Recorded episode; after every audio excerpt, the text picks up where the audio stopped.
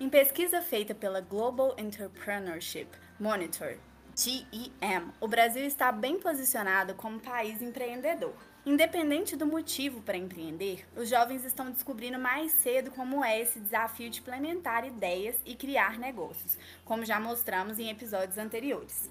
Durante a graduação, alguns cursos oferecem um melhor posicionamento para que o estudante aprimore as suas capacidades criativas e de gestão de negócios. Porém, outros cursos de graduação não contam com esses benefícios e os alunos não sabem como ampliar essa visão empreendedora nestes casos. E você, acha que a graduação é um obstáculo ou uma impulsionadora para suas capacidades empreendedoras?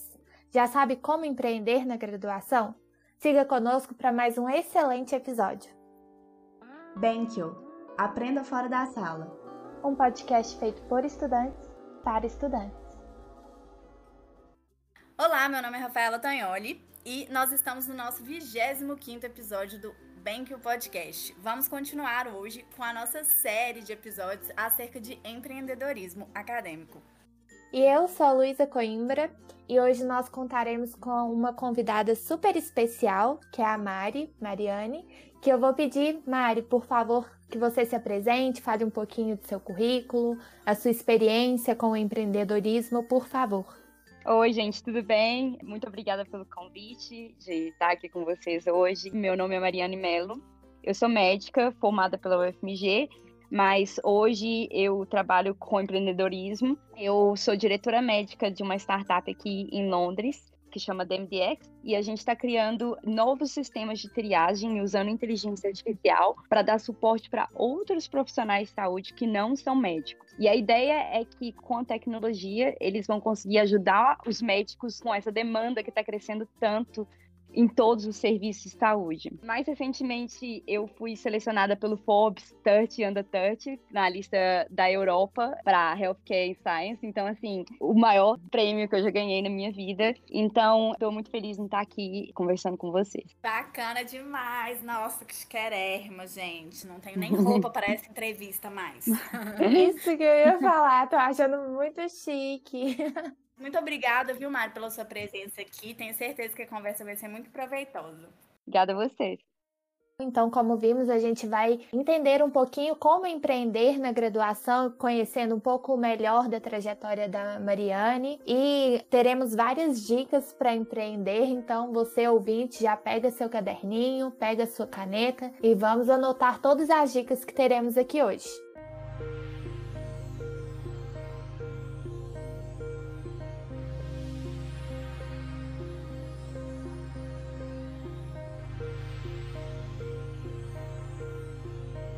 Então, Mari, eu queria saber primeiro como que foi a sua trajetória nesse contexto do empreendedorismo, principalmente depois da graduação, mas até mesmo durante, como que foi, você já teve contato na faculdade, como que você decidiu ir para esse lado?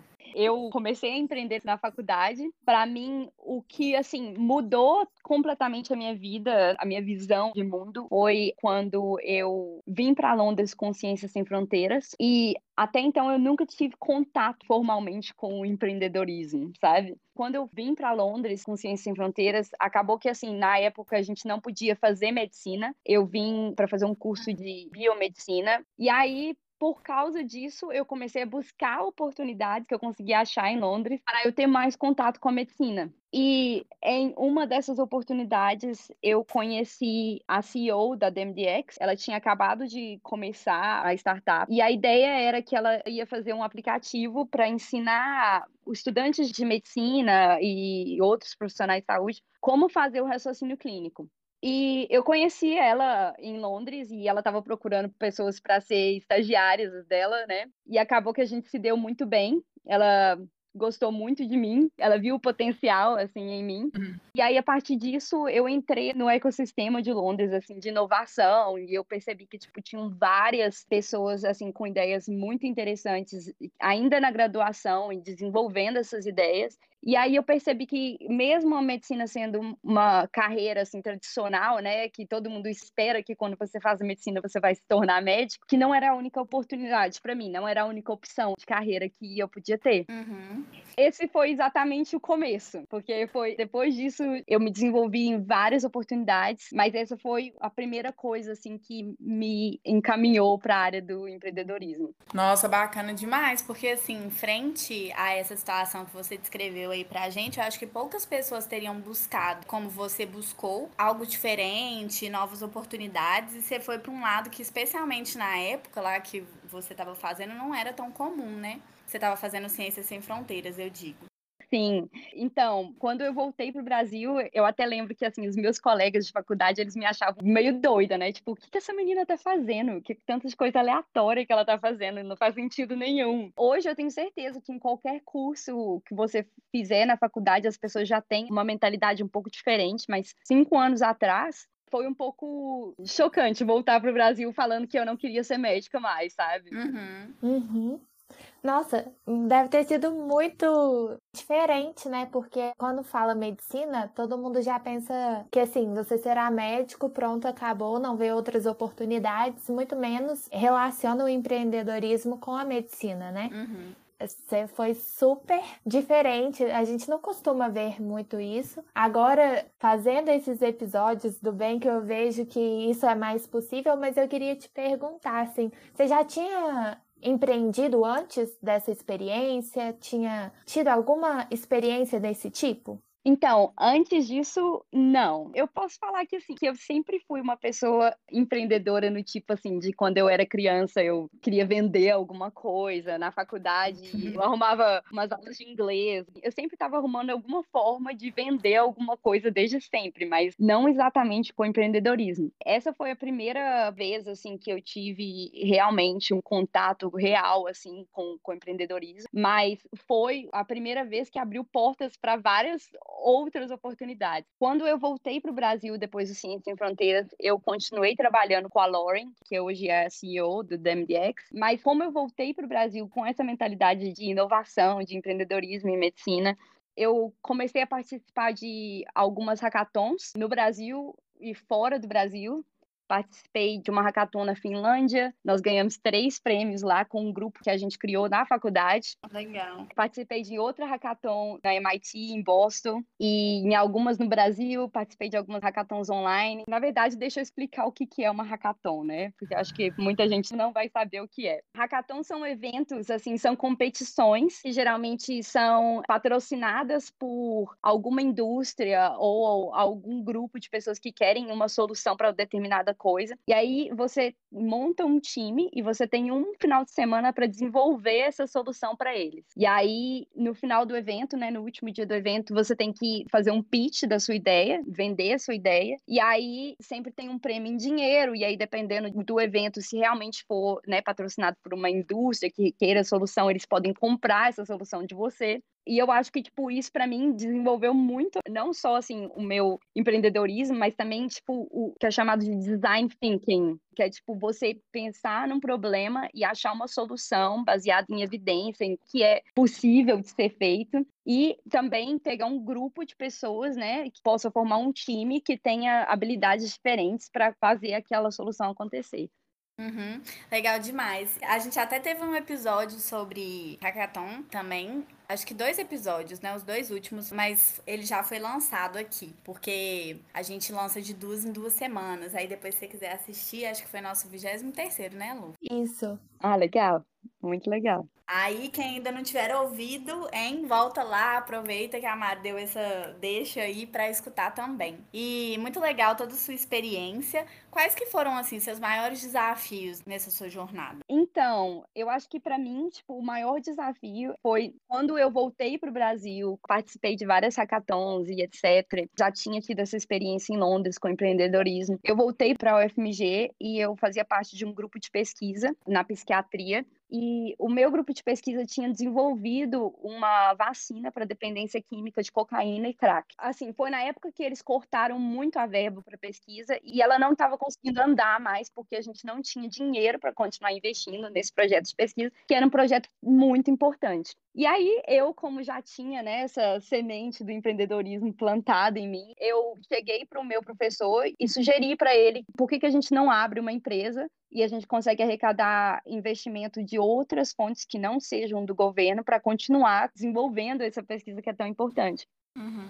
No começo ele falou assim, não, acho que não vai dar certo, etc e tal. Aí no outro dia ele me ligou e ele falou assim, olha, se você topar, tocar isso, eu topo. E aí eu falei, tudo bem, então vamos. E aí nisso a gente abriu a empresa, entramos com um acelerador de empresa, fiz um pitch para várias pessoas. E aí para mim, assim, como estudante de medicina, né, lidando com, com pessoas da indústria farmacêutica para tentar arrecadar dinheiro para um projeto de pesquisa desse, foi o maior desafio da minha vida quando eu comecei a questionar primeiro se eu estava fazendo a coisa certa, se eu realmente tinha as habilidades necessárias para desenvolver aquele serviço, sendo que eu estava estudando medicina e a terceira coisa é, será que eu troco o certo pelo duvidoso, né? Que é uma carreira tão estável. Eu sei que eu vou me dar bem como médica por uma coisa que é muito incerta. Na época eu comecei a ter um pouco da síndrome do impostor, o que para mim foi muito difícil superar, sabe? Quando você começa a duvidar de você mesmo. Tudo bem, aí passou, a gente conseguiu arrecadar dinheiro para pesquisa, ela ainda está acontecendo. Eu acho que agora eles vão começar os estudos em humanos. E eu continuei nessa linha, mas foi uma coisa bem difícil de superar. Não, muito legal. Estou inspirada.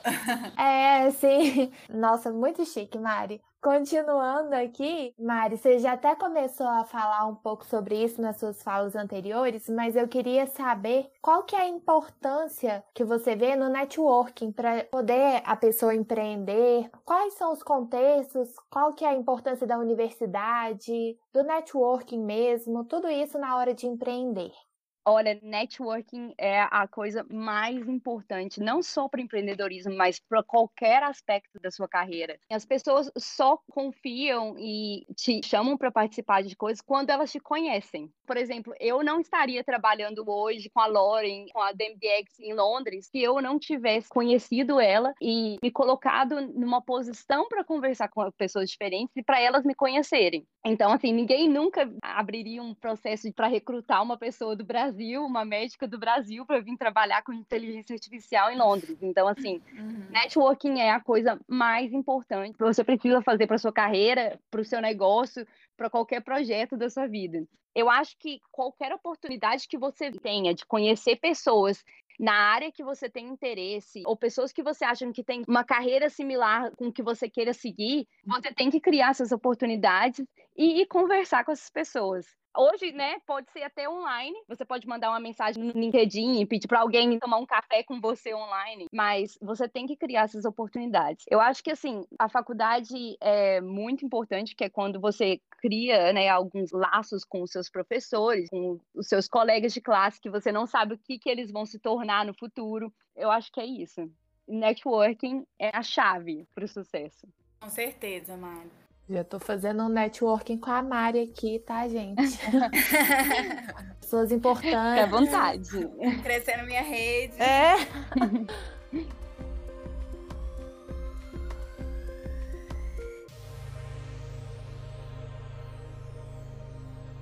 E aí, para complementar até um pouquinho do que você falou, a equipe do BenQ separou algumas dicas mais amplas sobre empreender na graduação e a gente gostaria que você compartilhasse um pouco da sua visão durante os pontos que a gente for colocando, né? Sim. É, a gente vai falar essas dicas e aí você acrescenta. Vamos lá. Beleza. São seis pontos principais que a gente vai discutir aqui resumidamente. E para começar, a primeira dica é encontre um negócio com potencial para investir.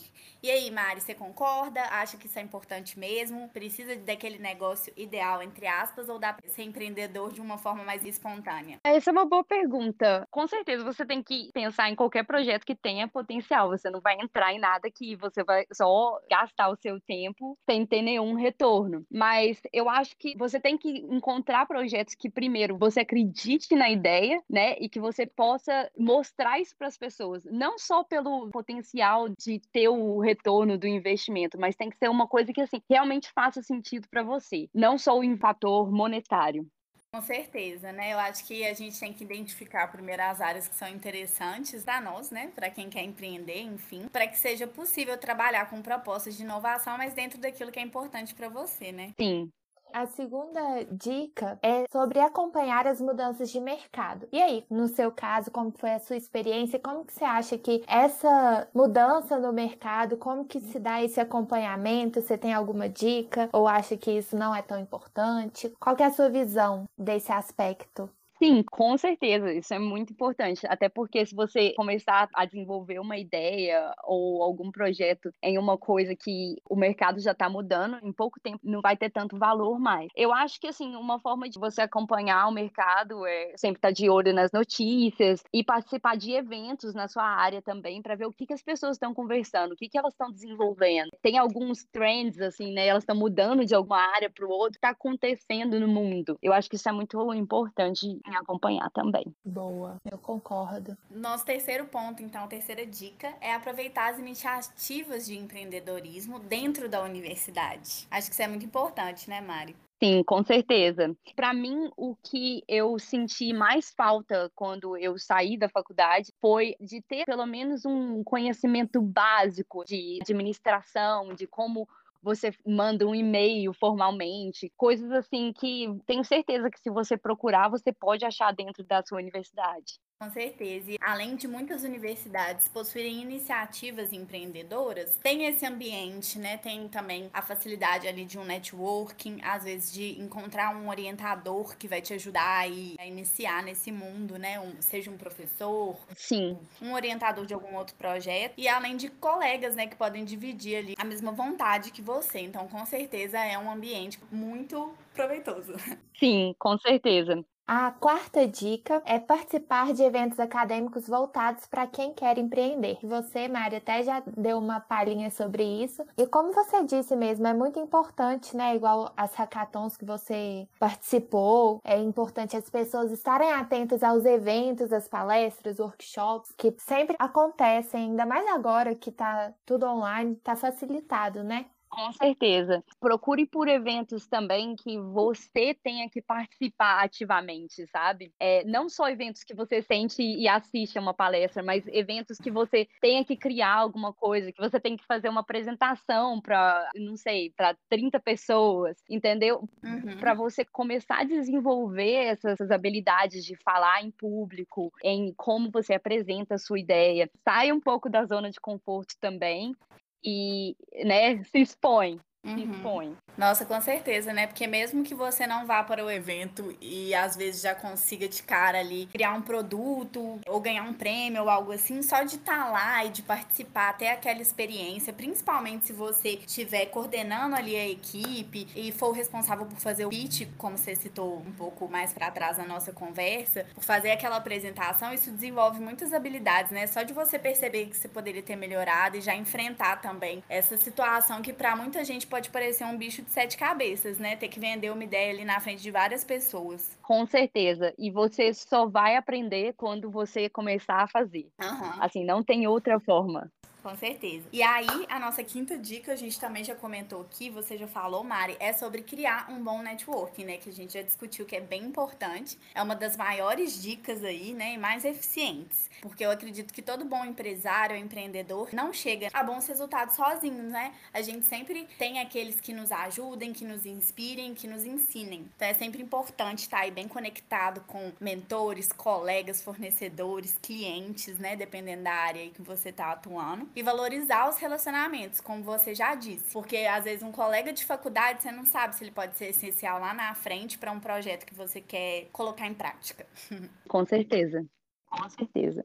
E a sexta e última dica é procurar um estágio para conquistar a experiência que a gente está falando aqui, colocar a mão na massa, que é o importante, como conseguir um estágio? O que, que eu devo fazer para conseguir esses estágios em empresas? Como que eu devo agir mesmo? Eu chego lá e peço? Eu mando um e-mail? Como que foi a sua experiência, Mari? E quais são suas dicas?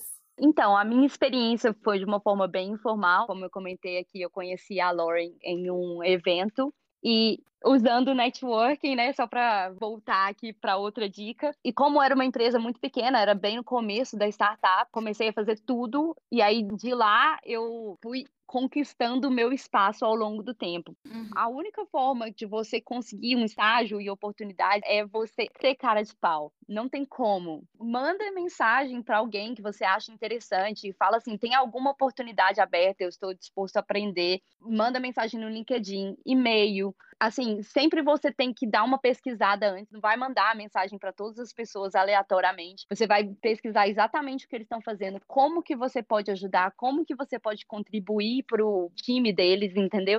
E eu tenho certeza que alguém vai abrir alguma oportunidade para vocês. O que não vale a pena é você aceitar um estágio que você não vai aprender nada, entendeu? Porque tem várias pessoas por aí que abrem vagas de estágio para ter mão de obra barata. Então, assim, esse tipo de estágio não vale a pena. Não pegue ele, porque você quer entrar no time de alguém que esteja disposto que tenha tempo para te ensinar, para mostrar como que as coisas funcionam, para você entender o que, que você precisa aprender, o que, que você já tem no seu currículo, nas suas vivências, e aí você vai nessa linha. Nossa, Mari, esse ponto é muito importante, porque às vezes a gente empolga, né, com estágios e não pensa nisso, nessa questão de às vezes não valer a pena. Acha que o simples fato de ter conseguido o estágio já é, assim, ótimo, excelente, mas às vezes a gente tá perdendo tempo, oportunidade. A gente tem que ter essa consciência também, né, de, tipo, valorizar o próprio trabalho e entender que o estágio é um lugar de aprendizado e não simplesmente fazer as coisas para os outros. É claro que, de uma maneira maneira ou outra a gente acaba aprendendo, mas a gente tem que buscar utilizar melhor o nosso tempo, né? Buscar informações sobre os estágios, sobre o que você quer, se é realmente aquilo que você busca. Sim. E eu achei essa parte muito legal, porque a gente costuma esquecer essa parte, né? Sim, existem várias formas de aprender hoje com a internet e com todos esses cursos online disponíveis, existem várias formas de você aprender. Claro que um estágio vai te dar uma vivência diferente não só de ter alguém para ser seu mentor, para você aprender com a pessoa e na prática, mas também para você entender que quando você está trabalhando, né, quando você sai da faculdade e etc,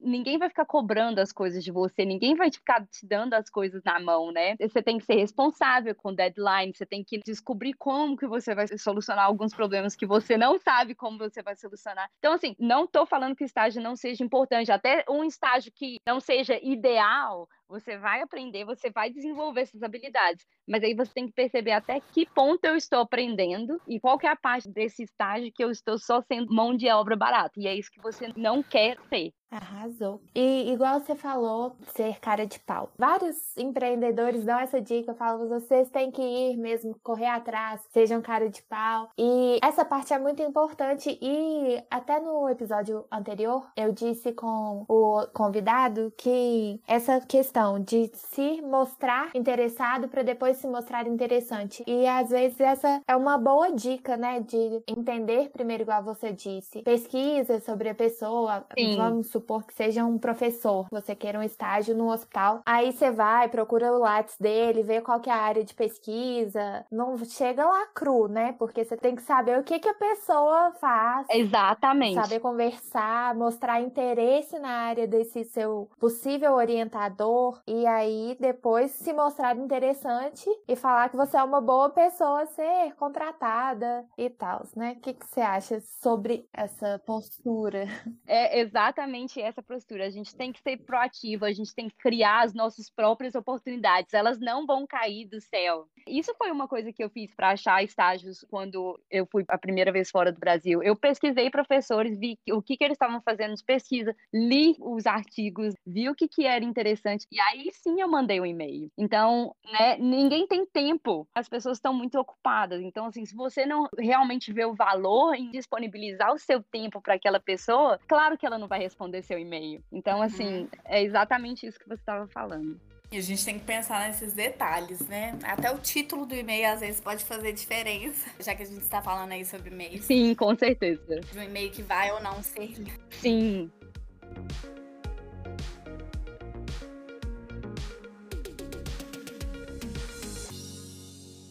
Nossas dicas acabaram, mas Mari, você tem algo mais a acrescentar? Algo que você acha que seja interessante compartilhar conosco, com os nossos ouvintes, sobre a sua experiência em geral, sobre o empreendedorismo durante a graduação? Deixa eu pensar. A minha dica principal aqui é ser proativo, você criar suas próprias oportunidades, conhecer pessoas, te colocar em ambientes que você possa conhecer pessoas. E se você achar que você tem uma ideia que tem potencial, estude ela bem, vê tudo que você precisa fazer, se realmente é viável continuar com essa ideia, se joga. Eu acho que assim, ache alguém que acredite naquela ideia também e não é só porque você está na graduação, que você é jovem, que você não vai conseguir colocar aquilo no mercado. Mesmo que você não consiga colocar aquilo no mercado, já vai ser uma experiência muito boa, que vai te dar base para criar uma nova ideia no futuro e quem sabe essa vai dar certo. Então, assim, seja proativo, saia da sua área de conforto e é isso, se joga. Arrasou, fechou com chave de ouro, várias dicas.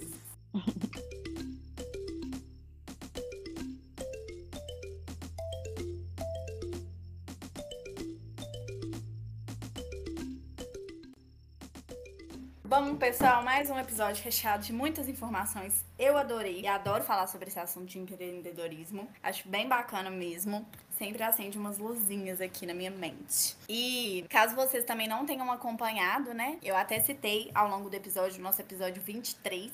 Ele fala um pouquinho de alguns eventos voltados para quem quer empreender. Então, reforçando aí para vocês. Isso mesmo, Rafa. E eu queria agradecer muito a presença da Mari aqui, que trouxe várias informações, ter compartilhado conosco a sua experiência, Mari, foi muito rica para a gente também, porque a gente sai do senso comum. Eu acho que a sua experiência foi muito boa nesse sentido de dar o exemplo de que às vezes a gente acha que tá tudo estável, que a gente deve manter nisso, igual você disse, né? Difícil trocar o certo pelo duvidoso, mas esse que é o chique do empreendedorismo, né? É você arriscar, é você inovar mesmo, buscar soluções para problemas diferentes que vão surgindo e tudo isso você deixa muito bem claro com, contando a sua experiência mesmo. E a gente só tem a agradecer a sua presença ilustre aqui. Espero que os nossos ouvintes tenham aproveitado tanto quanto a gente.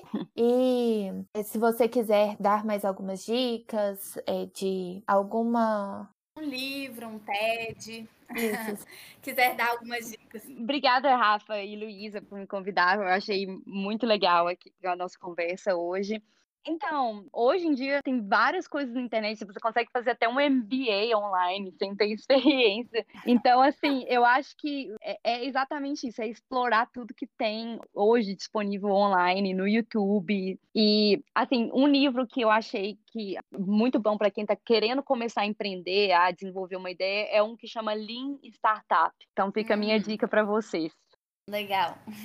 Já anotei aqui na minha lista. Muito obrigada. E se você quiser deixar suas redes sociais, algum projeto seu, aqui é o espaço. Sim. Então, nas redes sociais eu ainda não sou muito ativa, assim. Tenho o meu Instagram que é privado, mas é, quem quiser me adicionar no LinkedIn, fica à vontade. É Dr. DR Mariane Melo. Então vocês me acham lá, pode conversar comigo, me mandar mensagens, eu tô sempre aberta. Muito obrigada, Mari.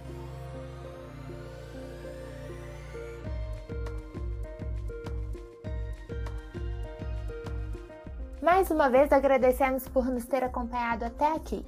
O que achou do episódio de hoje? Aprendeu um pouquinho mais sobre o tema? Manda pra gente suas perguntas, elogios ou comentários sobre os episódios lá no arroba podcast no Instagram. E nós temos um link para feedback na descrição do podcast também. E não perca o nosso próximo episódio.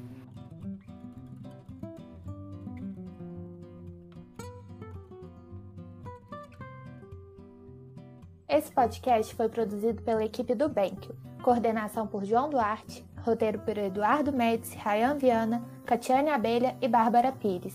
Edição por Nathan Joseph, Arthur Leandro, Milena Almeida, Vitor Romão, Gabriel Braga e Brandes Polaur. E o marketing é por Thaís Rodrigues, Caroline Reis e Viviane Brasil. Obrigada novamente, eu sou Luísa Coimbra.